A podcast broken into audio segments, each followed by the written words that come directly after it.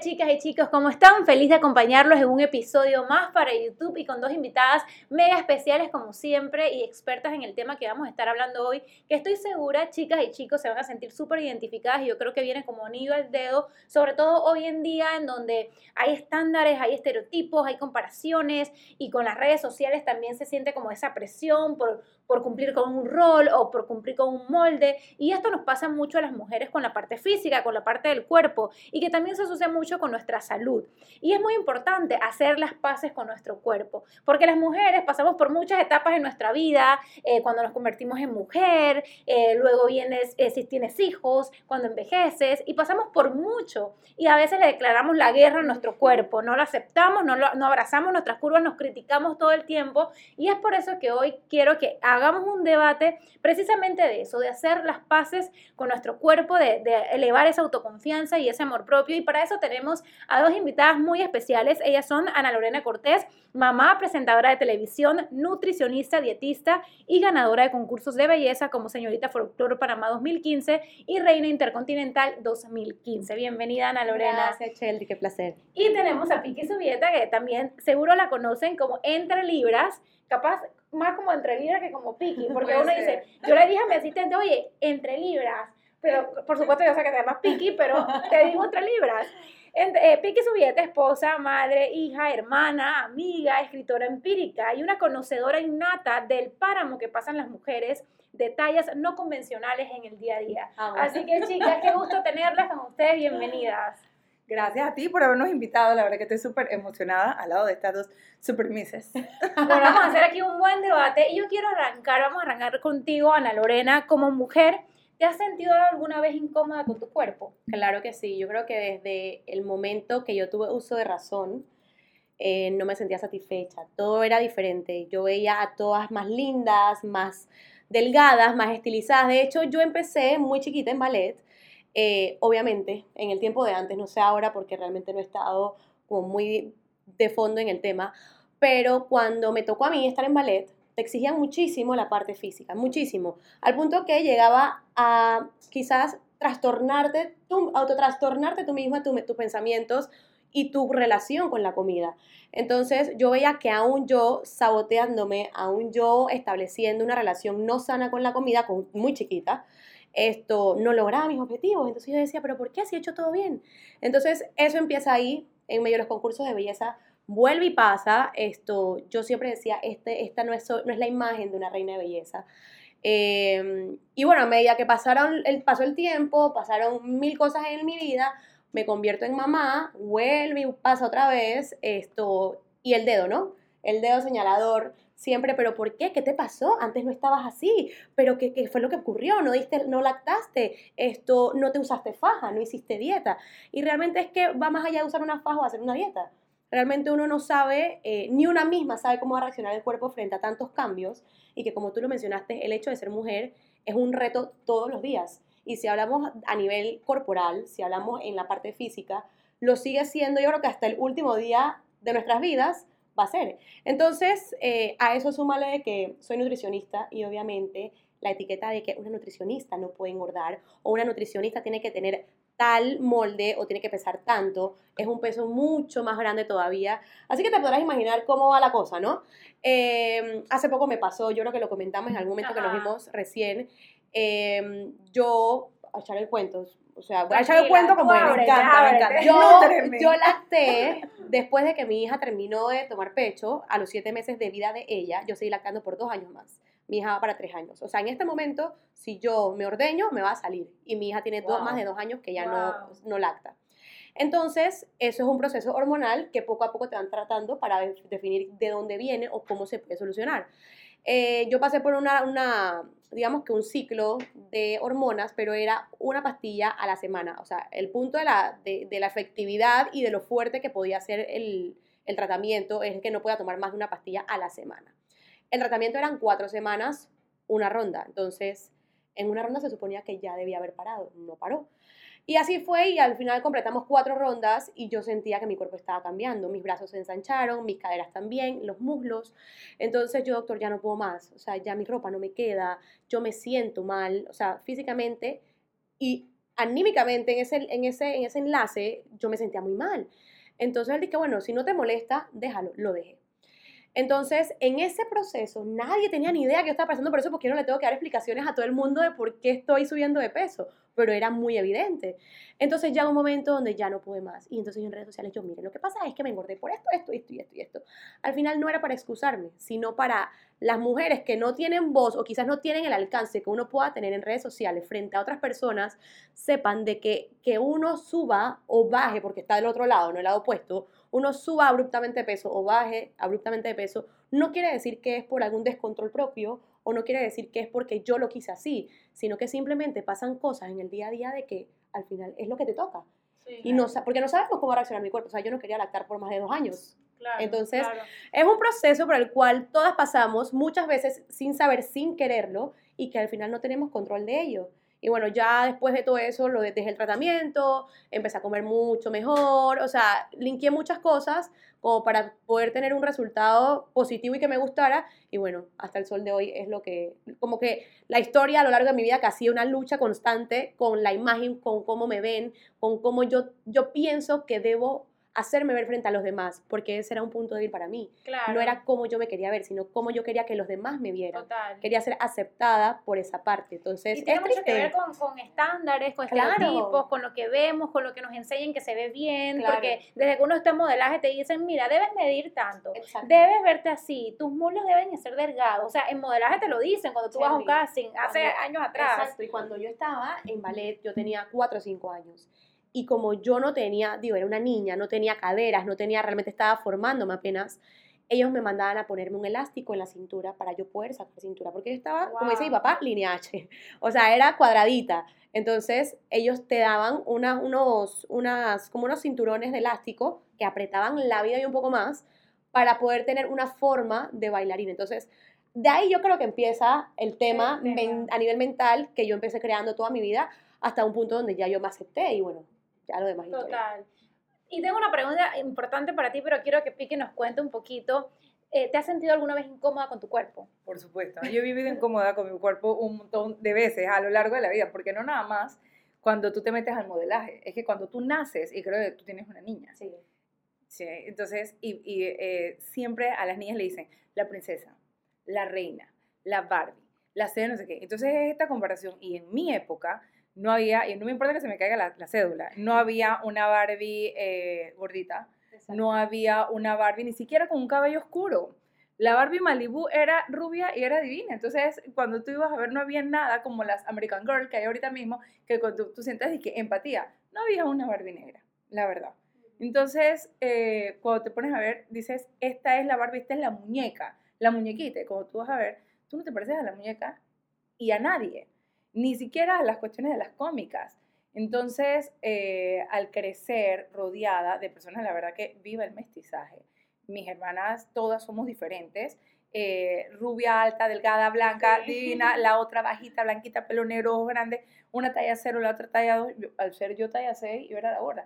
Y aunque yo hubiera rebajado un montón, nunca me hubiera podido ver como ninguna de ustedes. ¿Por qué? Porque nuestra contextura es totalmente diferente. Yo soy súper caderona, eh, sí tengo cintura, gracias a Dios, pero es, soy súper caderona y súper moslona. Y yo he pasado por todos los pesos. Yo he llegado a estar en 105 libras hasta en 270 libras. Y he comprobado que el peso más grande que una persona puede tener definitivamente es el emocional, porque tratas de encajar en patrones y estándares insostenibles y dañinos emocionalmente. Total, e impactan en, todos los aspectos de tu vida, impacta en tus relaciones, impacta en tu vida social porque no te dan ganas de salir, impacta en tu trabajo porque está relacionado directamente con tu seguridad de una mujer que no está cómoda con su cuerpo, sale a la calle insegura y no le quiere ni, ni hablar un cliente. Entonces, yo pasé por eso. Yo, hubo un momento que yo no salí de mi casa. Yo no salí de mi casa porque yo pesaba 270 libras, acababa de dar a luz. Mi punto más grande fue después de dar a luz. Entonces, esto, eh, y yo lacté nada más un mes, porque resulta que a la pelita le hacía daño mi leche. y yo dije, ven acá, y también era una vaca lechera, pero no le podía dar la leche y, fue horrible. Entonces, mi esposo, muy guapo, eh, muy bueno, nunca me hizo sentir fea. Eso, y yo creo que el entorno ayuda mucho a romper estas cosas y hacer esa carga más ligera. Entonces, que no fue algo que en mi casa, donde yo crecí, sentí. Y a lo mejor no es porque, no es porque me odiaban ni me querían, ni me querían molestar, ni nada por el estilo, sino porque era lo normal. Y es muy bueno de que en este momento ahora por lo menos se pueda hablar y que seamos un poquito más conscientes de eso. Pero, por ejemplo, eh, a mí me daba pena que me vieran. A mí una vez esto, yo le, no, no quiero que se me lo interprete, pero yo una vez le estaba regañando a mi hija eh, en un almacén de la localidad porque estaba portándose mal. Y estaba mi nana que se veía divina eh, y mi esposo pagando. Y me acuerdo que la señora de la calle le dijo, ¿no usted cómo deja que su, que su muchacha le hable hacia su hija?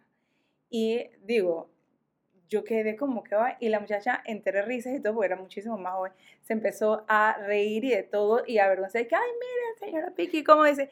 Y yo me dio una envillacada, porque es que no hay otra palabra para decirlo, y dije, que no puede ser, llegué a la casa, y yo te puedo decir que no salí por más de dos meses de la casa, porque me daba pena, pena que me vieran, no me vestía como me gustaba, porque no había opciones, porque no me quedaba nada. Entonces, eh, claro que crecí muy acomplejada hasta que toqué fondo y quise salir de él, porque eso también es muy importante. Ahorita vamos a hablar de eso, que yo creo que también es como lo más importante, cómo, cómo hacer las paces con nuestro cuerpo, pero antes que se me vaya la pregunta, yo quería hacer este comentario y hacerte la pregunta, Ana Lorena, porque a la que es curvy o a la que es gordita se le critica por ser gordita, pero a la que es más delgada o a las reinas de belleza no se les perdona que sean inseguras. O sea, una mujer que es reina de belleza o delgada, si tiene un grado de inseguridad nadie le quiere creer. Todo el mundo dice, pero ¿por qué es insegura si mírala? Mírala que se mira en un espejo, ella tiene un problema. Entonces yo te quería preguntar si en algún momento te has sentido juzgada por expresar que tienes alguna incomodidad con tu cuerpo. Claro que sí, dicen que soy lo más ridícula, que soy una mentirosa, que como, pero es la parte donde yo te digo que quizás uno no cambia porque uno quiere, que es lo, lo ideal, sino por querer encajar, por querer embonar, por querer ser aceptada muchas veces. Y fue la mayoría de mis casos por la razón, sea, por la, razón principal por la que yo lo hacía. Entonces, en efecto, sí. Y ojo, yo creo que las reinas de belleza o, presentadoras de televisión, o no sé, mujeres hermosas son las más inseguras en el planeta. Yo incluso hoy día batallo con inseguridades, no tanto como antes porque quizás he madurado más, eh, por medio de mi hija tengo más experiencias por la cual yo debo ser el ejemplo para ella y debo crear en ella seguridad para que el día de mañana ella pueda ejercer sus propias decisiones, pero de que soy insegura, soy insegura la mayor parte de mi vida parece mentira, pero es una cosa que no puedes controlar. Simplemente es, inseguridad. sí, eso es algo que, que, viene como parte de, pues, de nosotros los seres humanos, sentir cierto grado de inseguridad y pues toca trabajar en eso. Y también no está del todo mal porque muchas veces de la inseguridad también nace esa motivación por crecer, por querer mejorar aspectos de tu vida, por ser competitivo contigo mismo. Entonces, pues definitivamente hasta de eso podemos sacar algo. Eh, pero yo quería también preguntarte, Piki, eh, ¿Consideras que la relación con tu cuerpo eh, ha impactado fuertemente en tu autoestima? Por supuesto, por supuesto, porque tuve que entrar en colapso nervioso, en verme. Nunca se me va a olvidar la imagen de salir de mi baño una vez y cuando sales de, del baño eh, hay piso a techo, un espejo y verme desnuda y llorar porque no me gustaba. Y que no me gusta. Y no hay nada peor que estar y convivir y estar con, si no te gusta la ropa que llevas ahora, imagínate el cuerpo que, tienes. Y fue horrible. Y me acuerdo que yo le escribí a mi mejor amiga y me llamó llorando. Dice, yo jamás había leído algo tan triste, necesitas ayuda. Necesitas ayuda. Yo dije, pero ¿qué ayuda? ¿Qué voy a hacer? Operarme. No sé, entre el relajo y la cosa. Yo dije, pero es que me siento horrible. Entonces, de aquí para adelante, ¿qué, qué hay? Y es que había llegado una obesidad mórbida. Entonces, esto, por supuesto, tuve que eh, pasaron muchas cosas, pude acudir a, porque hay una diferencia entre ser gordo y ser obeso. Una cosa, lo sabes, ser gordo algo físico, ser obeso es porque ya tú tienes que tratar tu mente. Entonces, eh, y necesitas ayuda y buscar ayuda no está mal, es necesaria, un acompañamiento, porque sola no puedes, porque si hubieras podido sola no te hubieras llegado a ese punto. Entonces, eh, en la desesperación, porque yo hice todas las dietas a vida y por haber, me puse todas las fajas, todas las cremas, todas las estéticas a vida y por haber y seguía porque era la mente.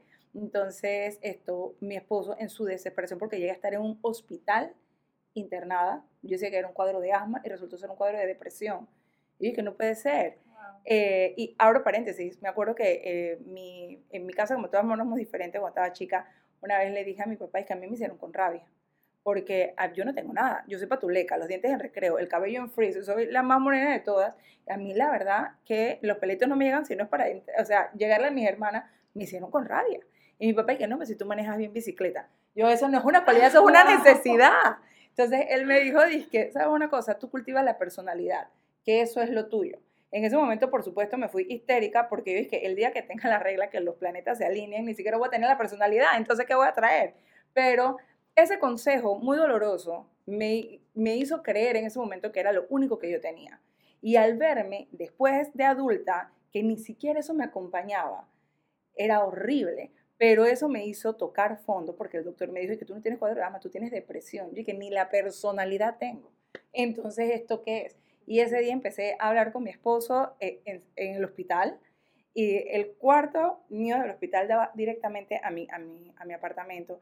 Y yo es que lo tengo todo, tengo una hija sana, tengo un apartamento, tengo un carro, tengo un esposo que está aquí, tengo esto, tengo todo, puedo estar aquí, me puedo dar cierto lujo.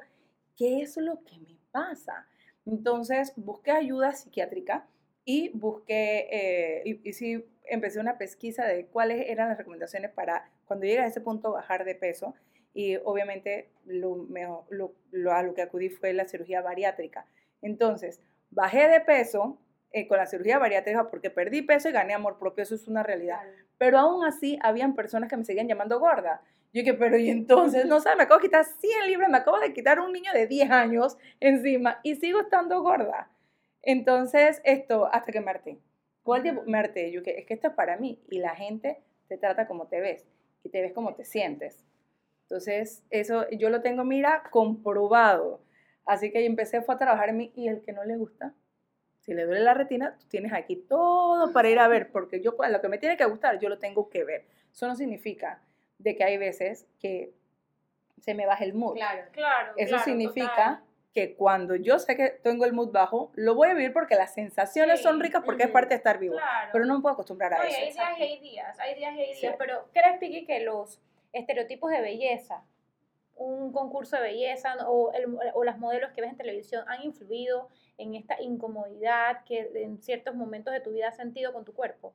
Yo creo que en mi caso, en mi generación sí. No creo que va a ser lo mismo en la generación de nuestros hijos, porque ahí hay un poquito más de inclusión, pero hay una aceptación dañina y confusa.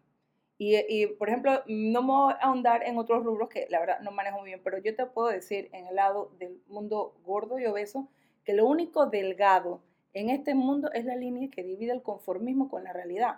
Porque ahora hay un acéptate, un amor propio, una felicidad tóxica que dice yo me siento rica como soy, pero tú tienes 270 libras encima. Yo de obesa nunca fui feliz. Estuve internada en un hospital. Entonces, yo de flaca, flaca tampoco fui feliz porque a mí también me gusta comer. Es que comer es de los placeres más ricos que hay en la vida. Ilícitos. Entonces, conchale, déjeme comer. Pero esto, entonces yo creo que yo he estado, estoy en el mejor momento, en el momento donde me siento mejor conmigo. Pero sí hay un movimiento, una felicidad tóxica que hay que prestarle atención y que le estamos dando gabela y que de vaya. Hecho, la última vez que yo eh, estuve en una conferencia que fue en una Gata Inspirete, hablé de eso, de que de que es importante aceptarse, pero ojo con caer en esta, yo digo que es una trampa social, de quiérete como eres, sí, está bien, quiérete como eres, pero no pierdas esa, esa chispa aspiracional de querer crecer, de querer mejorar, no es como que, ah, mira, yo tengo estos errores, pero yo me acepto como soy, no, si tú eres consciente de un error, trata de mejorarlo y esto lo hablo en todos los sentidos, no nada más en sentido físico, sino en sentido profesional, en sentido en muchas cosas como ser humano, ¿no? No hay que perder nunca esas ganas de crecer, pero sí te entiendo porque sí creo también que hay este tema de, de, que puede ser felicidad tóxica, conformismo, eh, el exceso de, auto, de autocompasión, todo en exceso es malo. Horrible, pero las, la gente que se relaciona conmigo nunca van a permitir que tú les digas eso, porque tú eres Miss, porque tú eres flaca, porque tú todo lo tienes, porque, tú no has pasado mis páramos. Porque tienes que ser feliz como sea, lo que sea. Es lo que yo he tenido. Entonces, pero como yo sí, entonces yo te lo digo. Entonces, esto, y eso me ha traído mis, mis, mis, mis cachivaches ahí. Claro, claro. Eh, pero hay una cosa que la generación de nuestros hijos los van a sufrir porque no hay una medida, no hay un límite. Y, y de ahí se desarrolla un montón de cosas más que la tuve que vivir para darme cuenta de que yo de verdad quiero ser parte de esto. Total. ¿Qué tú opinas de esto, Ana Lorena? Porque tú eres nutricionista. ¿Cómo tú ves, qué opinas de esta parte de, de este balance entre la realidad y el conformismo? Porque también tú como nutricionista, eh, pues me imagino que para ti la parte de salud es importante y ojo con el exceso de autocompasión y con me acepto así, pero ¿y tu salud cómo está? Hay varias cosas que, que mientras hablaba Piki me venía como en retrospectiva y como que tomaba mis apuntes mentales. Eh, uno, yo siento que nunca vas a poder solucionar un problema de raíz atacando solamente una de las aristas que conforman el problema. ¿En qué sentido? Tú buscaste ayuda psiquiátrica, asumo que en algún momento tuviste que buscar ayuda a nivel nutricional y esa es una parte muy importante porque el cuerpo no se basa nada más en una cosa. La parte emocional es importante, obviamente lo que comes es muy importante, tu salud en general, cómo estás internamente es importante. Entonces se complementan con muchos profesionales que al final el objetivo uno solo, ¿no? Entonces, eh, la parte del conformismo, uff, yo creo que lo veo en redes sociales tanto, y no sé si decirte que me molesta, no sé si decirte que, que, lo, que lo scrolleo porque no quiero hablar, pero sí existe, sí existe, y lo triste es que existe de personas que tienen algún tipo de influencia en jóvenes y que a la larga esto se convierte en una realidad preocupante. Porque yo entiendo cuando la gente dice, sí, porque es que no todos los obesos están enfermos. Yo lo puedo entender pero hay algo que no está funcionando bien para que tu cuerpo se mantenga en un mismo estado sin ni para atrás ni para adelante. ¿Sabes? Entonces, yo siempre he dicho, quieres resultados diferentes, haz cosas diferentes. Entonces, estas personas en redes sociales que me parecen que son súper influyentes en los jóvenes, me preocupa, porque me preocupa las próximas generaciones, me preocupa la generación de mi hija, de que el día de mañana, digamos, el extremo de la obesidad, pero también está el extremo de los extremadamente flacos. Entonces, ¿Cuál es mi, prioridad relacionando mi papel de mamá, mi rol de mamá y mi rol de profesional? Es que al final, uno, sé feliz. Dos, aprendamos a comer. O sea, aprendamos a comer para vivir, no vivir para comer. Porque si yo vivo para comer, pues yo voy a comer todo lo que quiera porque estoy viviendo. Pero estoy comiendo lo que quiera, sin ser consciente del daño o el efecto que estoy haciendo a mi cuerpo. Eh, y aparte de eso, lo que decías que esa delgada línea entre querer como que improve a ti mismo o conformarte con lo que ya eres, definitivamente que es latente, existe, preocupa, porque no han logrado definir exactamente dónde quieren estar. Sin querer darse cuenta, sin querer darse cuenta, están conformándose con lo que tienen, sin querer como que mejorar el estado en el que están. Claro, porque lo aplauden. Sí. y es que también creo que está pasando, mencionaste algo también importante, y es que están en los dos extremos, porque también está la parte de que se volvió un tema del fitness, y de fitness, y fitness, y fitness, al punto de que, que te presiona que tienes que estar fit, y que es una academia militar, y que te, tienes que tomar estos batidos de proteínas. y, que, y que no nos vamos muy lejos, o sea, ¿cuántas personas que compiten en estas cosas de fisiculturistas, que son los más fitness, que tienen más rayas que, que un cuaderno, o sea, que están sequísimos, ¿cuántos no han perdido la vida? por estar en medio de una vida saludable. Mi esposo le dio un derrame a los 23 años por exceso de ejercicio. Le decía a Shelly, por si yo no me excedo. Ah. Pero a la hora de la hora, lo que tú decías, y te lo doy para que la próxima vez que te vuelvas a encontrar una persona que te diga que todos los gordos esto, no somos, no, no, o sea, estamos saludables, no estamos enfermos. Sí, es verdad, a mí mis triglicéridos siempre estuvieron bien. 270 libras, yo soy ustupu, yo soy mínima, yo soy casi un, un palumpa. Y entonces, y, y mis triglicéridos están bien, mi colesterol está bien y todo. Pero es que no se trata de eso, se trata de la mente. Y ahí colapsa hace poco vi a una persona y le dije que mira, yo tengo eh, acceso a entrar a esto y esto, ¿por qué no vienes y perdemos un poco de libras? Y lo hacemos juntos por, para buscar no quedar así, sino no quedarnos así. Entonces eh, me dice, yo me siento rica como estoy. Y a mí me molestó, porque dije, yo nunca me sentí rica estando así. Pero después llegué brava, brava a la casa y mi esposo me dijo, ven acá, esto, ¿por qué no se va a sentir rica? Si está teniendo la admiración de personas, lo que nunca tuvo, que fue la exposición, lo que nunca tuvo, lo está teniendo por este medio. Tú le estás diciendo a esa persona que deje eso a un lado por buscarse, si, eso no le representa nada. Y tuvo toda la razón. Y no me había, y la verdad, no, no me había dado cuenta, pero sí dije, ah, conchale, es verdad. Y algo que a mí me pasó, y estoy casi segura que a un montón de personas con peso, de, con libras de más le pasa de que como pierdas libras, pierdes el flow.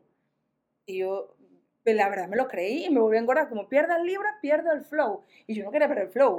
Entonces me lo están diciendo personas que yo admiraba. Y yo dije, ay, no. Entonces, y con la lelazón me volví a engordar a pesar de tener una cirugía bariátrica. Entonces te pones a ver, que ven acá, soy un yoyo. Entonces esto no puede ser. Pero, y ahora pierdo un poco de libras y de repente me dice, porque esta relación de nutricionista no es que yo voy un mes, es que yo quiero que esto sea, por, exacto, sostenible en el tiempo.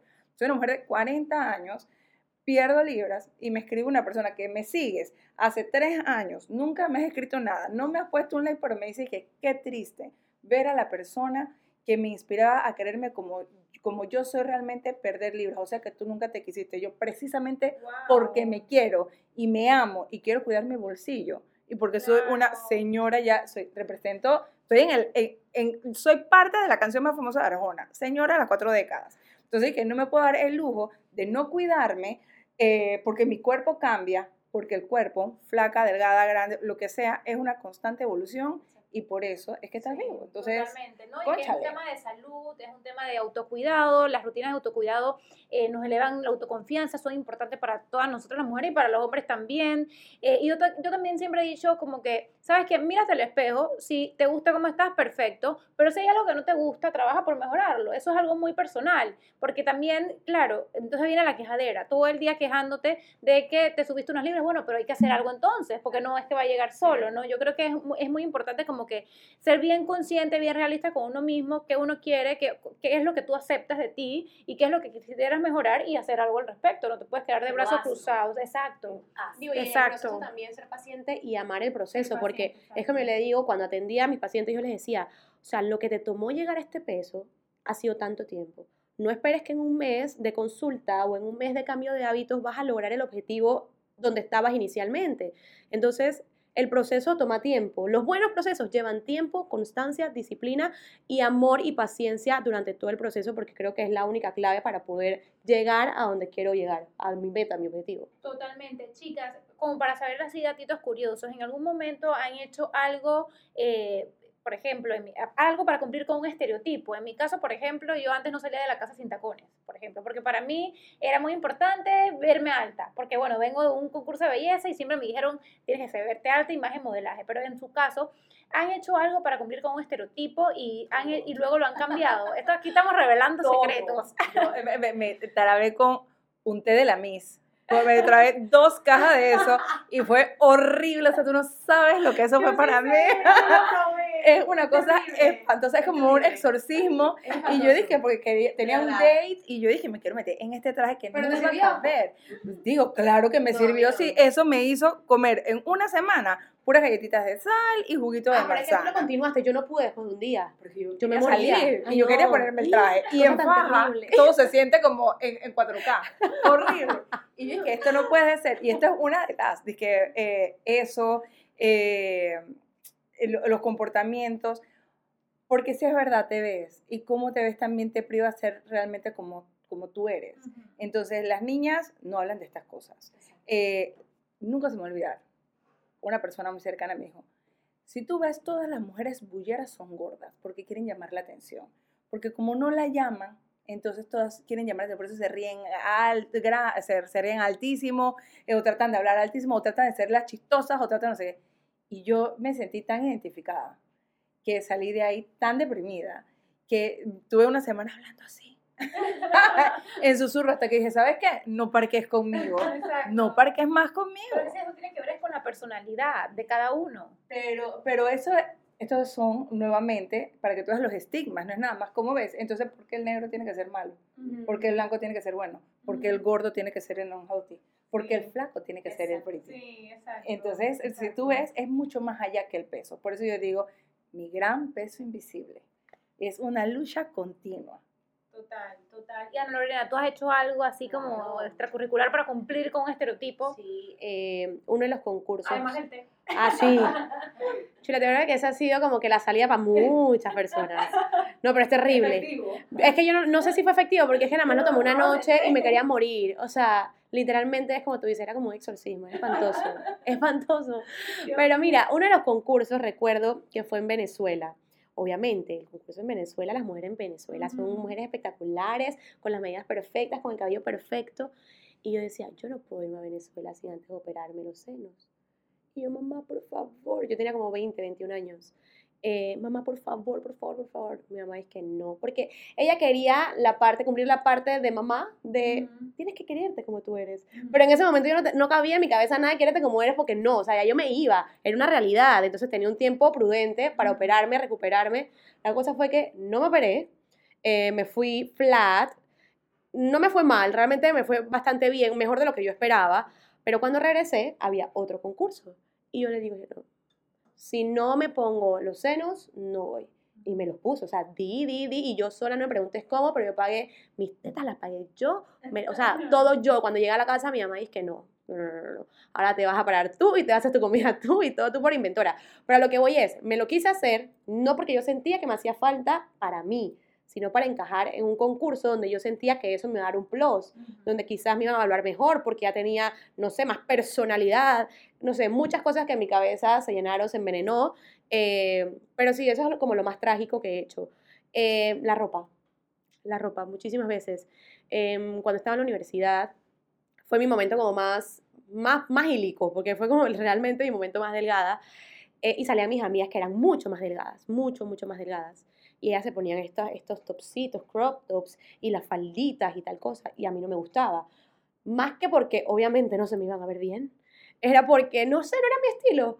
Pero como tenía que encajar en el mood, en el grupo, pues Ana Lorena se ponía su crop top, no se veía bien, ante mis ojos no me veía bien, pero mis amigas jamás me iban a decir, sabes que cámbiate o no te ves bien o lo que sea, porque al final teníamos que encajar en un grupo.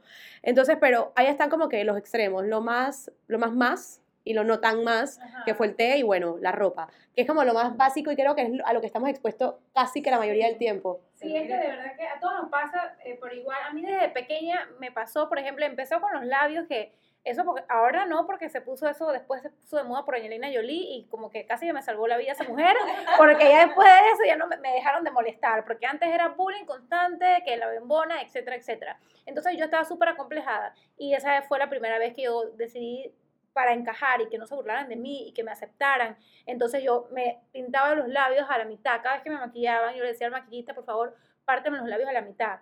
Y incluso yo tenía 11 años, 10 años, y yo fui a mi cita con el dentista de los frenos y yo le dije a escondidas de mi mamá, ¿tú crees que tú me puedes operar y me puedes bajar el tamaño de los labios? Chiquitita. Y el dentista pegó gritos de lo que escuchó, se lo dije a mi mamá y después me empezaron como a aconsejar, Cheldry, no te preocupes, no sé qué, tú te ves bien así, acep, etcétera, ¿no? Pero en esos momentos eras eh, súper mal visto hasta que, bueno, llegó Angelina Jolie y me salvó la vida, me cambió, o sea, me cambió el modo de, de verlo. Eh, en ese momento se puso de moda y después entonces empezaron a decir que si me había inyectado y yo no puede ser, esto no puede ser, esto es toda la vida. Primero que sí, primero que, sí. y después todo el mundo no, que la que se inyectó los labios, o sea, lo veían también como mal visto de que me había puesto, ya hoy en día yo creo que mucha apertura y ya normal, la gente lo hace, es muy común, pero cuando empezó a ocurrir, entonces me criticaban, para mis Panamá me criticaban de que operada porque se inyectó los labios, falsa, yo, yo no me he puesto nada. Antes era todo lo contrario. Y también me ha pasado mucho con los tacones, que antes yo no salía a la calle si no era con tacones, por el tema de la altura. Ya hoy en día, hoy tengo mis taconcitos porque tuve varias reunioncitas para estar elegantita, pero yo ya salgo en zapatillas, ya salgo en flats, pero antes en mi closet no había nada bajito, o sea, no me lo permitía y es bien cansón y hoy en día a mí ya me da mucho dolor de rodilla, yo creo que de caminar a la feria solo en tacones, ¿tú sabes lo que es eso? No puede ser. No sé, la verdad, me quito el sombrero enfrente de ti porque yo en flat estaba exhausta, ahora imagínate en tacones. No, totalmente, entonces, ok, a ver, Piki, ¿qué conductas eh, a lo largo de tu vida tú has considerado que son nocivas eh, relacionados con tu aceptación hacia el cuerpo o incluso hacia tus rutinas de alimentación o de entrenamiento. ¿Has identificado algunas conductas que has tenido que han sido nocivas? Sí, esto, cuando empecé a bajar de peso, me, me, propuse hacer ejercicio porque entonces ya viene el problema que no es que bajas de peso. Ahora, ¿qué hago con las lonjas? Porque así cuando tú das a luz, hay muchas personas que, porque es una cuestión de piel, se, por nueve meses se te agarra, se te estira al máximo y después un lío y siempre queda algo. Ahora imagínate cuando tienes mucho más, o sea, soy un cetáceo. mucho más que el año, mucho más que los nueve meses, tengo la piel así y de repente, o sea, tengo un mandil. O sea, ¿qué voy a hacer? Entonces, que hay que hacer ejercicio, pero por mucho ejercicio que yo hacía, no me iba a recoger esto, los brazos, las entrepiernas, eh, eh, en, brazos y gordura. O sea, estamos hablando ya de otras cosas. Esto, así que me puse, me puse fue a hacer ejercicio y me paraba a las 6 de la mañana hacer ejercicio. Y llegaba a la casa a las 8, porque me iba de mi casa caminando hasta la cinta costera eh, y de regreso paraba en Jiu-Jitsu, terminaba en Jiu-Jitsu, llegaba a la casa de repente, que, ok, voy a hacer, me metía en otros grupitos, hasta que hubo un momento en que yo me estaba parando a las 3 de la mañana para salir a las 3 y media y regresar a las 8 de hacer ejercicio. Era una cosa de loco. Y, mi, esposo es que, bájale, que a las 3 de la mañana todos se hacen en esta casa, punto. o se duerme, o si estás despierta todo, pero es en esta casa nadie sale a las 3 de la mañana. Entonces, era, eh, fue, fue loco. Eh, me recuerdo también que fue muy malo tomar unas pastillas que no venían de una, de, una casa farmacéutica, que te venden como las pastillas que es lo máximo para bajar de peso, que no sé qué. Si eso no está avalado por una casa farmacéutica, eso tú no te puedes estar metiendo pepa para parecer una piñata, porque viene la presión, viene el hígado, viene el riñón, viene un montón de cosas y ya con una obesidad has estado atentando contra tu, esto no nada más se trata de la grasa, contra tu sistema, contra tus órganos. Entonces, eh, me puse eso y, y, me llevó también al hospital por unos bajones y unas cuestiones horribles en el sistema nervioso. Entonces, por eso es que le pregunto siempre a mi nutricionista, ¿puedo hacer esto? Y tiene que ser con, por supuesto, con una casa farmacéutica. Es importante. Leemos tantas cosas en internet, incluso en las redes sociales también que otras personas de repente cuentan su historia, pero ojo que cada, cada cuerpo es distinto. Tienes que buscar un profesional que haga algo personalizado para ti. ¿Sabes? No puedo agarrar una dieta que hizo otra persona porque es que esa persona tiene otras cosas y de por eso los nutricionistas te mandan exámenes de sangre también para ver cómo estás internamente, ¿no? Va más allá de eso. Ana Lorena, ¿tú has tenido comportamientos nocivos? claro, y aún siendo nutricionista, mis primeros años de nutricionista, después de graduada, claro que sí. Eh, obviamente las pastillas, uff, era buenísima. Eh, me acuerdo que estando en la universidad, eh, llegó alguien a la universidad, no recuerdo quién, ofreciéndonos un café de, de ay, café verde, green coffee, no recuerdo cómo era, si era tomado una pastilla, no recuerdo, pero la finalidad era, obviamente, bajar de peso. Me metí no sé cuántas cajas y al final no pasó nada. Era, sabía delicioso, porque, o sea, el sabor era espectacular, pero no funcionó. Me he metido también cualquier cantidad de pastillas de lo que sea. Me acuerdo que había un quemador que en ese momento, cuando yo, o sea, era mi primera vez con un quemador y la reacción de mi cuerpo fue fatal. O sea, yo no podía escribir, no podía. O sea, era una cosa impresionante y yo tomaba agua y tomaba agua como para esperar como que se me fuera el efecto, pero no, o sea, literalmente tuve que ir a la casa, no pude seguir en las clases porque no podía escribir, no tenía control y era una cosa impresionante, nunca me había pasado. Esto, yo creo que ya, eso, ah, bueno, las clásicas dietas estas de lechuga con tuna. Ajá, es que la dieta de la piña. Cada vez que me acuerdo, uy, sí, cada vez que me acuerdo me da dolores en el corazón porque es que como atenté tanto. Pero sí, por mucho tiempo lo hice, estando en concursos lo hice. Obviamente, te da resultados, pero no son resultados sostenibles en el tiempo. Total, cero sostenibles. Total, yo para el concurso hice una todo. Por eso digo, cuando alguien quiere preguntar si algo funciona, pregúnteme a mí, porque en el concurso yo hice toda la dieta vida por haber, porque yo recuerdo que cuando yo empecé, yo le di duro al gym, yo entraba tres veces al día y yo no bajaba de peso y yo fui a la nutricionista, fui a la estética, yo lloraba en la estética porque me hicieron esta cosa de carboxiterapia y yo lloraba, yo me, era horrible, fue traumático. Yo un día me acuerdo que llamé a mi mamá llorando y le dije, mami, yo no puedo seguir en este concurso, yo me siento muy mal, porque ¿qué pasa? Que yo fui a que me evaluaran, porque yo, yo me imagino que eso ya cambió, esto fue hace 11 años, pero eh, a mí después como de medio concurso nos evaluaron a todas en traje de baño y a mí me dijeron, estás gorda.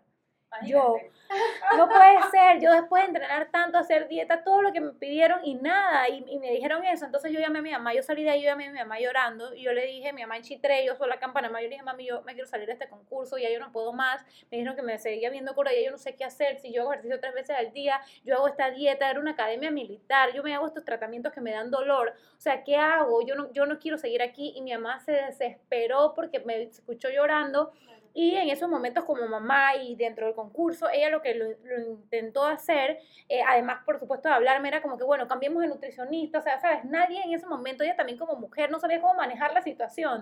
Y ella dice, bueno, cambiemos de estética, cambiemos de nutricionista, cambiemos de entrenador. Entonces, pues e, en este, en esta, en este círculo que que uno piensa que está bien y llega un momento en que te das cuenta que no está bien porque no es sostenible y porque lo canalizas de otra forma, esas restricciones luego los canalizas de otra forma, eh, de que me mantenía enojada o me ponía brava por cualquier cosa, porque lo canalizas de otra forma. Por algún lado hay una fuga en donde, en donde expresas lo, conforme que estás con ese estilo de vida, ¿no? Y no era definitivamente para nada sostenible. Yo dormí con faja, me puse el yeso ese que se enfría, duermes con el yeso así. Horrible, que te mueves y duele todo, y dolor de espalda, esas fajas súper apretadas, talla menos, menos, menos cero, que te toma horas ponértela y que no puedes ir ni al baño porque no quieres saber de lo que es soltarte eso. Entonces sí, también he tenido comportamientos nocivos, el quemador también, pero yo creo que con el tiempo uno va aprendiendo y bueno, lástima que a veces uno tiene que aprender como a las malas casi, ¿no? Sí. Porque a ti te aconsejan, a mí me aconsejaron, Cheldry, tengo un balance, no sé qué, pero uno igual hace a veces que rompe reglitas y dice, mm, voy a probar para ver qué tal, porque uno es así, ¿no? Como dice en esta novela de que el diablo es terco, de que tú sabes siempre, sí, entonces uno va aprendiendo y yo creo que con, con los años como que uno va como haciendo acuerdos con uno mismo de qué es negociable, de ¿sabes? Manteniendo un balance y yo también como tú me siento como en un momento de mi vida en el que me siento súper contenta con cómo me veo, con, con, el balance que he logrado con ejercicios, con la alimentación y fíjate, sin hacer ninguna dieta estricta, no me estoy tomando ninguna pastilla, eh, no estoy entrenando tres veces al día, entreno mis mañanas todos los días y yo creo que cuando tú te sientes cómoda, tu cuerpo reacciona de forma positiva. Por supuesto. ¿Sabes? Eh, tiene mucho que ver con la forma, el, el, tema este emocional es más importante de lo que creemos. Ya cuando solté esa ansiedad o ese estrés o esas ganas de o, o esos excesos que de repente en ese momento ni siquiera me hacían lograr los resultados, cuando los solté es que yo empecé como a sentirme bien, como que, ¿sabes que Me gusta cómo me veo y qué cool, que no estoy haciendo dietas extremas, que no estoy haciendo tres veces ejercicio al día, ni poniéndome fajas en la noche, no, me acuerdo ni cuándo fue la última vez que me puse la faja, fue para mí, para más de 10 años, y me siento mejor que aquellas épocas, y tiene mucho que ver con, con esa comodidad. Entonces, yo quiero que ahora ustedes me digan la solución, porque hemos hablado de todos estos problemas, de todas estas inseguridades, de todos estos, estos comportamientos nocivos. Piggy, ¿cómo has hecho las paces con tu cuerpo? Yo creo que eso no es como un interruptor de que ahora estoy feliz con mi cuerpo. Yo creo que esto es, hay cosas que no se superan, eh, pero se aprende a convivir con ellas. Eh, a mí me gusta lo que veo. Hay veces donde digo, y que ven acá. Lo que pasa es que ya creé como que conciencia. Y creo que una de las cosas que me hizo crear conciencia, la verdad, fue ser mamá. Entonces, eh, eh, ver que alguien, que tengo un alma en mis manos, me hizo tocar fondo y, ser un poquito más responsable, porque todas estas cosas que atentaban contra mí y todo, eh, y no me importara porque realmente era un irresponsable y no tenía, no inspiraba a nadie. Entonces, no sé si inspiro a mi hija, pero no quiero desinspirarla. Entonces, creo que esto es un proceso y saber y, conocerte. Y una de las cosas que me di cuenta es que el complejo es el cáncer de la autoestima. Entonces, ok, esta es la parte que menos me gusta. Bueno, entonces me la voy a aprender a disimular. Pues si no me puedo operar ahorita mismo o me da miedo operarme ahorita mismo, ¿cómo voy a hacer? Porque no puedo hacer nada con la panza. O sea, la panza la tengo. Entonces, ¿qué voy a hacer? Eh, voy a hacer otra cuestión, entonces truquearme, porque la necesidad tiene cara de perro. Entonces, yo también viví en una época a donde no habían opciones para mí de tallas grandes. Y yo estudié arquitectura estructural y después me metí en un técnico de diseño de moda para convertir la ropa de hombre, porque era lo que, a donde yo entraba eh, para mí. Entonces, eh, y crear la ropa para mí, para yo coserme mi ropa. Yo todavía tengo ropa hecha por mí, para mí. Entonces, es hacer todo eso, sacarle el provecho a cada vaina, cada vez que me pasa. Pues, claro. La verdad. Entonces, eh, cuando alguien me dice que me sirve de inspiración, se no, o sea, lo hace sentir a uno muy bien, eso es una energía, pero la verdad es una responsabilidad. Entonces yo creo que a veces cuando estoy así como que desfalleciendo y eso, Dios es muy misericordioso conmigo y me manda como bullets y me manda cositas que me dice que ya tienes dos días así. Y yo tengo una pijama, una pijama que es como la de pijama de la depre. Yo dije, ok, hoy quiero llorar, me pongo la pijama, me pongo VIX, pongo música tristísima, películas tristísimas. Y lloro con ganas. Vamos a llorar bien, que se me que dormirme con gusto, con los ojos así hinchados, así que te levantas al día siguiente con las pestañas y pegoteadas de la lagaña, pero ya, ya, ya, ya, porque no quiero, toqué fondo y me dio tanto miedo que no quiero volver a eso. Una de las cosas que mucho me ha ayudado es que alejarme de personas cercanas que eran tóxicas. a veces el que más te quiere es el que más te hiere. Y entonces eh, hay veces que es un papá, una hermana, eh, eh, una relación, un novio o algo. me han pasado tantas cosas que cuesta muchísimo decir que cómo puedo vivir sin estas personas si son parte de mí, pero es que resulta que lo único que es tuyo eres tú. Porque tu esposo es magnífico, está contigo y todo, pero casos hemos visto. Tus hijos, magníficos, pero igual que tú tienen derecho a hacer su vida. Lo único que yo tengo es mi vida y es, o sea, lo que soy. Entonces, las relaciones tóxicas es una, y más cuando son estos familiares tuyos, eso es una extensión tuya, pero de la cual no tienes hegemonía. Entonces, tienes dos opciones y lo, y lo vi así en, un momento. Es como un brazo tonto. Voy por la calle, me voy golpeando. Llega un momento donde me golpeo tan duro que estoy cangrenada y la única solución es o me lo corto o me muero. Entonces, cortarlo duele es un luto que tienes que vivir. Estás acostumbrada a tenerlo, te tienes que desacostumbrar, pero uno vive. Tienes la cicatriz enorme, es un proceso, pero vives. ¿Y sabes qué? Vale la pena. Pero lo que pasa es que lo que vale la pena tienes que acostumbrarte a hacer cambios muy drásticos. Pero la salud mental, mi salud mental no es canjeable. Totalmente. Punto. Totalmente. Ana Lorena, ¿cómo has hecho las paces con tu cuerpo? Yo creo que siendo consciente, eh, para mí el punto de partida es ser consciente de lo que tengo ahorita, a dónde no quiero regresar y a dónde quiero llegar. Eh, cada, cada eslabón de lo que compone mi vida tiene nombre y apellido. Y uno de los eslabones principales, como decía Piki, es mi hija. O sea, yo quiero llegar o durarle lo que Dios me permita, pero oro todos los días para que sea un tiempo prudente donde ya yo ella esté realizada y que todo este tiempo mamá goce de salud, mamá pueda brindarle a ella todas las herramientas precisamente para seguir esa línea y no pasar por todas las dudas que mamá tuvo en algún momento de su niñez, su juventud, su adultez. Entonces, yo creo que, ser consciente a dónde no quiero ir y a dónde quiero llegar, para mí es como el foco para poder hacer las paces con mi cuerpo, conmigo misma, mis inseguridades que todas vamos a tener. Y yo aquí sentada tengo inseguridades, no como antes, pero sigo teniendo. Y creo que es lo que decíamos, es parte de la vida. Pero, y ya la parte, la parte más em, quizás médica es que, como lo dije al principio, lo hablábamos, que, Piki lo mencionó, no buscar solamente ayuda en una sola persona. La parte emocional es sumamente importante, para no decir que es la más importante o el eje para, para lidiar todos otros problemas de salud. Eso para mí es crucial. Si tu salud mental está en buen estado, lo que venga, lo que venga, puedes estar sano en todos los aspectos, pero una arista de esas está debilucha, Créeme que con la salud mental, donde debe estar, lo demás es un paseo y todo se va solucionando poco a poco. Y es lo que comentabas al principio, Vicky, o sea, al principio tu salud mental era más débil, al principio tu salud mental, ni, podemos decir que no, existía, no la tenías, exacto. A medida que la fuiste tratando, así mismo vinieron las diferencias a tu vida, a tu físico, a ti, tu amor a ti. Entonces, yo creo que esa es parte importante. Y el, lo trillado de que digan que quiérete a ti antes que era el resto es 100% verdad. Yo no soy capaz de querer a otra persona ni a mi hija.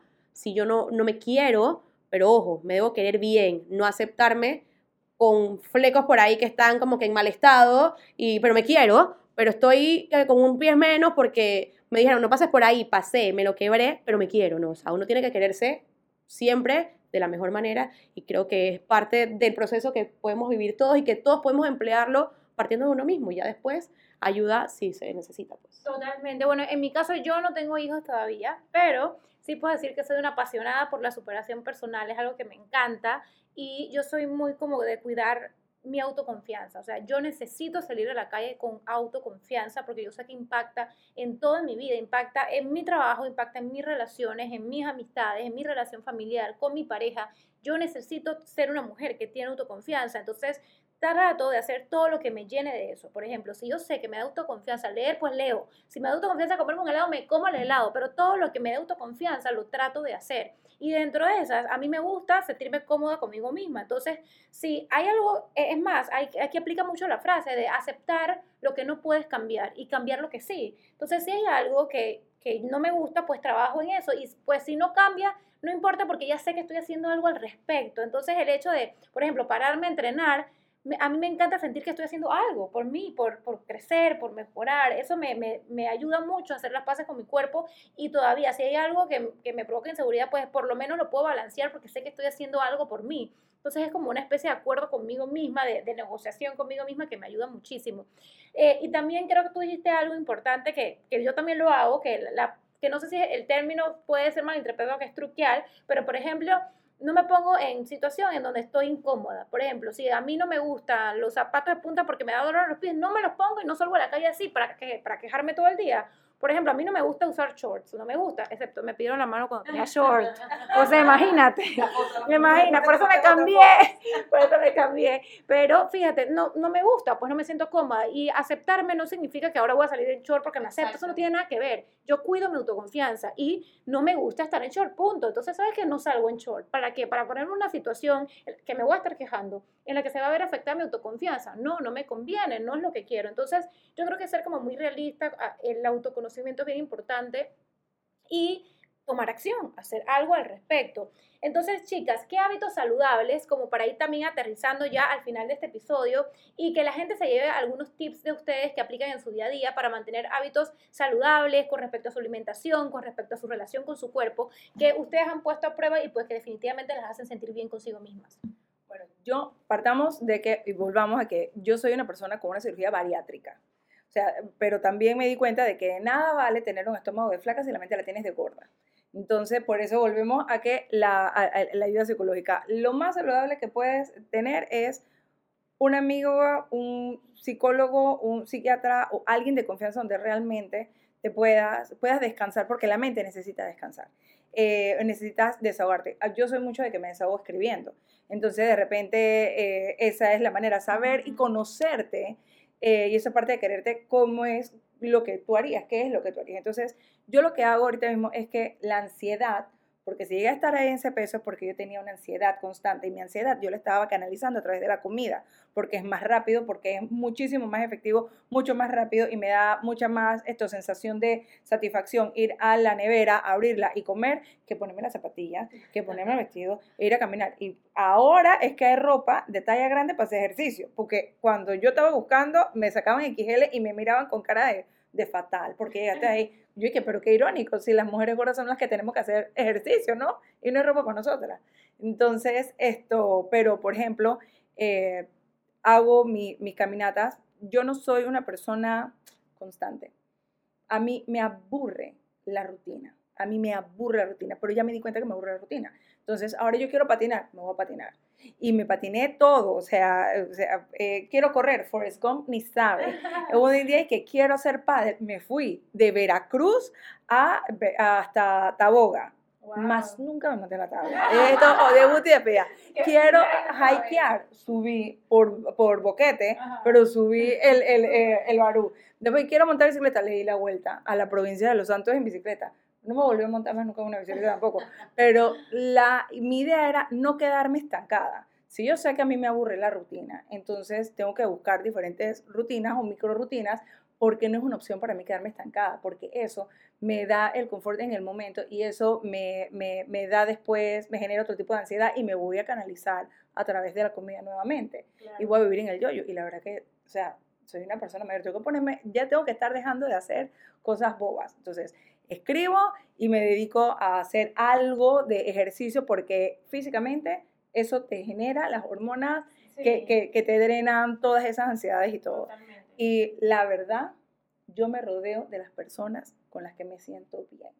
Y parecerá un cliché, pero el momento donde mejor he estado en mi vida, donde he perdido peso, donde he perdido, me tuve que alejar de las redes y de personas tóxicas. Total, es una realidad. Ana Lorena, ¿cuáles son tus recomendaciones? Yo creo que todo lo que dijo Piki es literalmente la base para uno estar en paz, para uno estar, ¿sabes qué?, en terreno neutro. Pero hablando de paz, es exactamente eso lo que a mí me llena. O sea, estar en un cuerpo que tienes en el alma, porque es en el alma, no es en el día, no es en la noche, no es en un momento del día, no que tu alma tenga paz es una cosa impresionante que yo solo vengo a experimentar de la pandemia hacia acá. O sea, antes de eso no te puedo decir nada, pero desde ese momento eh, a este punto yo aprendí a cómo encontrar la paz para después de ahí poder drenar por distintos aspectos de mi vida. Eh, pero por lo menos terapia para mí, como yo soy la que me hago mi comida, yo voy al súper y busco mi comida, leo lo que tienen las comidas, o sea, si es necesario, porque yo siempre soy de que mientras más natural mejor, porque yo sé que ese es el alimento real. Pero si de repente necesito algo procesado, yo voy, me tomo mi tiempo, leo, voy sola porque no me gusta que me apuren, entonces resta paz. Entonces leo, me tomo mi tiempo, o sea, yo puedo ser feliz en el súper dos horas y, y, me llena, porque es el alimento, es el combustible que va a tener durante todo el día, por muchos años, si Dios me permite. Entonces tengo que darle tiempo, tengo que darle el valor que merece. Eso por el lado de comida. Eh, la parte emocional, mira que en pandemia, de hecho, empecé con aceites esenciales. La terapia de aceites esenciales es una cosa deliciosa. O sea, tú solamente cierras los ojos, pon un aceite que sea para lo que estás buscando, para el objetivo que quieres, y tú no tienes idea cómo cambia todo en un segundo. Digo, a eso súmale oración, dependiendo cada quien creerá en lo que quiera creer, pero para mí, hablar con papá Dios, o sea, y hablar como si estuviéramos hablando aquí, no con una oración hecha que papá o padre nuestro o lo que sea, no, háblale, tu amigo. Y es una experiencia tan bonita que tú vas liberando, vas drenando, que, pues, que sí, pues, o sea, puede que nadie te esté respondiendo, pero nada más hablarlo, soltarlo, que en tu caso es escribirlo, pero yo espiritualmente soy tan de hablarle, pedirle, o sea, necesito, pero a la vez perdóname por esto, es una cosa que para mí me llena muchísimo.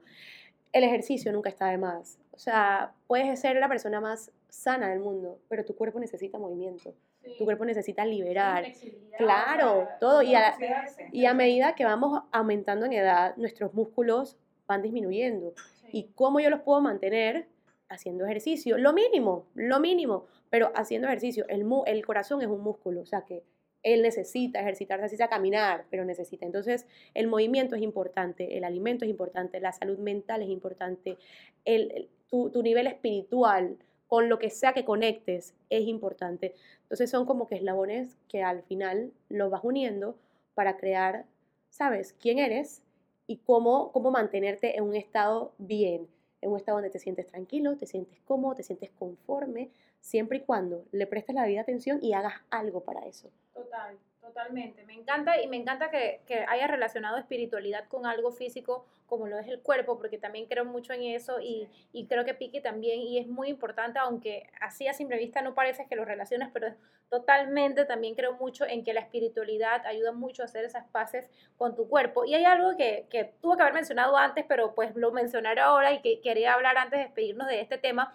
y es, bueno, eh, comienzo contigo en esta parte, Ana Lorena, eh, cómo te relacionas con tres cosas que vemos mucho en las redes y que las mujeres nos quejamos siempre. Celulitis, flacidez y estrías. Que forma parte de la anatomía de la mujer. Mira, no hay mujer en esta vida que no tenga una celulitis, por más disimulada que sea. Puede que camine y no se le vea, pero en algún momento, sentada en una posición quizás no apropiada, se le va a ver. Las estrías son parte de la vida, son parte del crecimiento. En mi caso, cuando me desarrollé, ahí salieron mis primeras estrías, yo estaba en pánico, que yo le decía a mi mamá, no me compres vestidos de baños de, bikini, no quiero, o sea, pantaloncito, shorts, eh, faldita, estos pareos, o sea, no.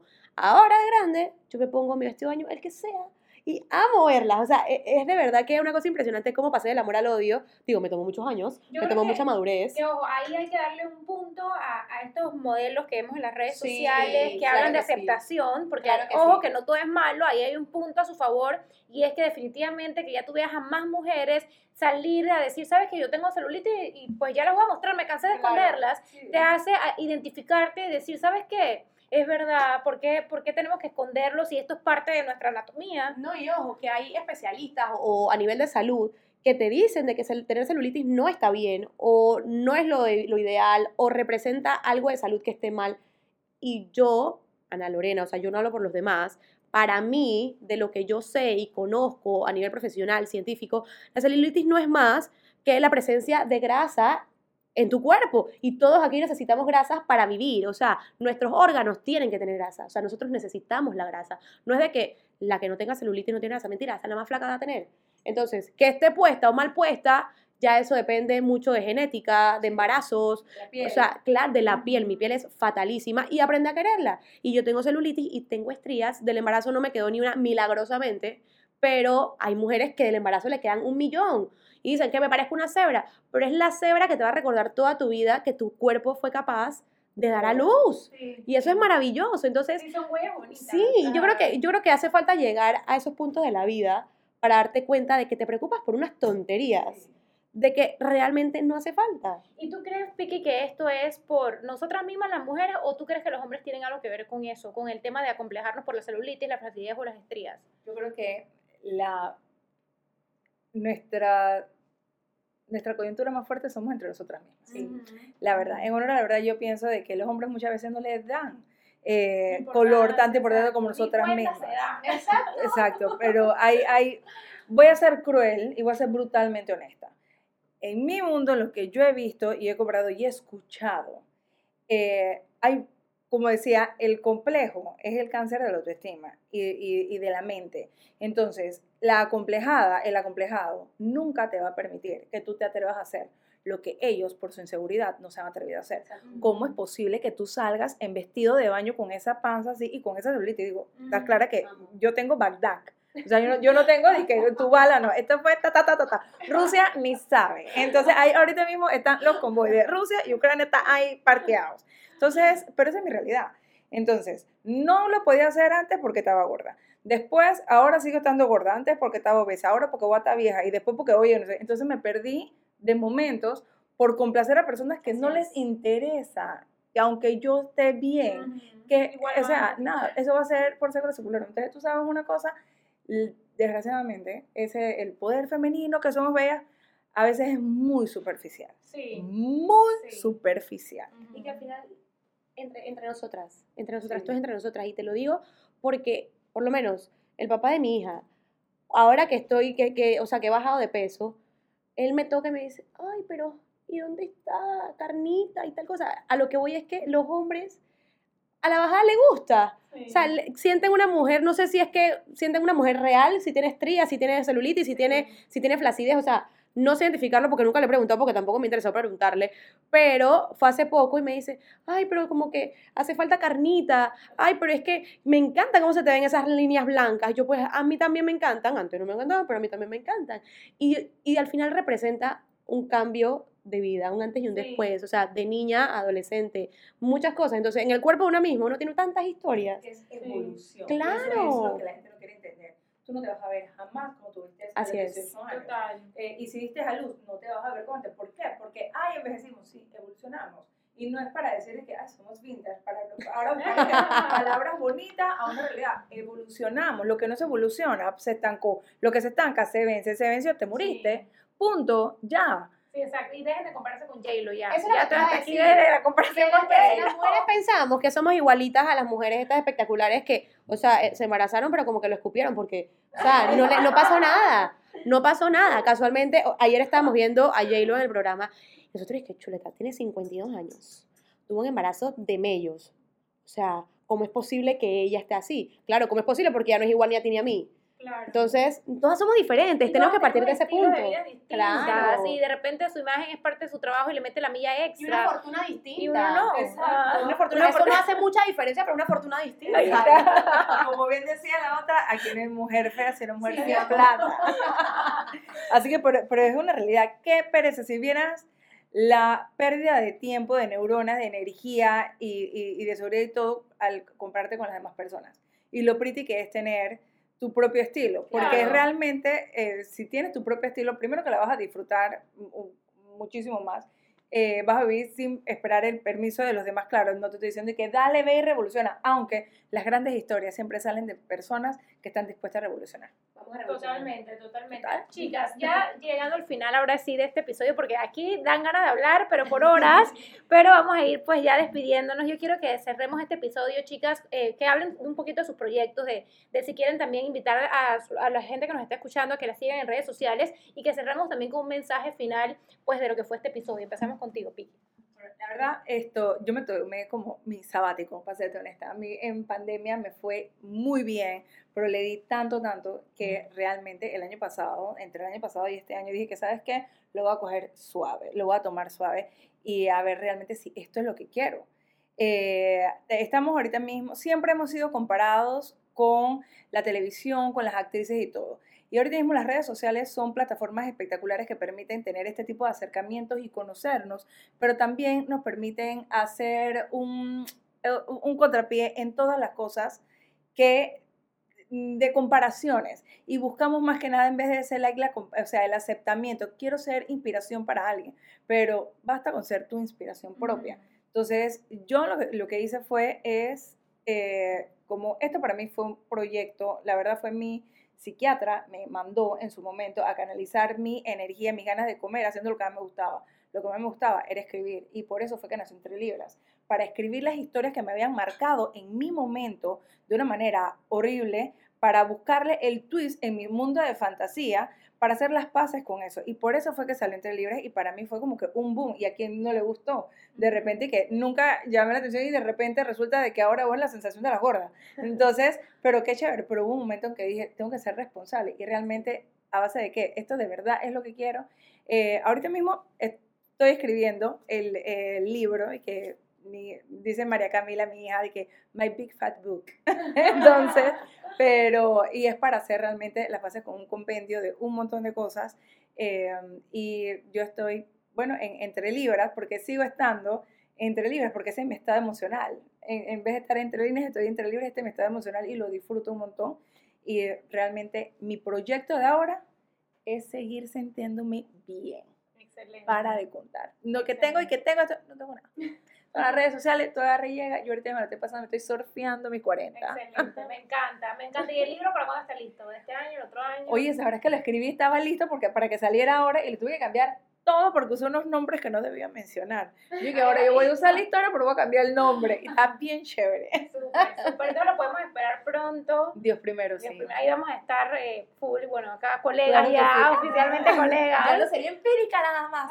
oficialmente colegas de, de, líneas. Así que bueno, eh, Ana Lorena, ¿cómo estás tú? Tus proyectos, cuéntanos un poquito y también como nutricionista cierra con un mensaje final pues para todas las personas. Sí, eh, bueno, yo estoy en el programa Entre Nosotras en Hoy en Canal 7, donde se tocan temas de actualidad, de básicamente mujeres. Eh, el canal quiso como empoderar más la figura eh, femenina, así que bueno, ahí estamos todos los días a la una de la tarde, de lunes a viernes.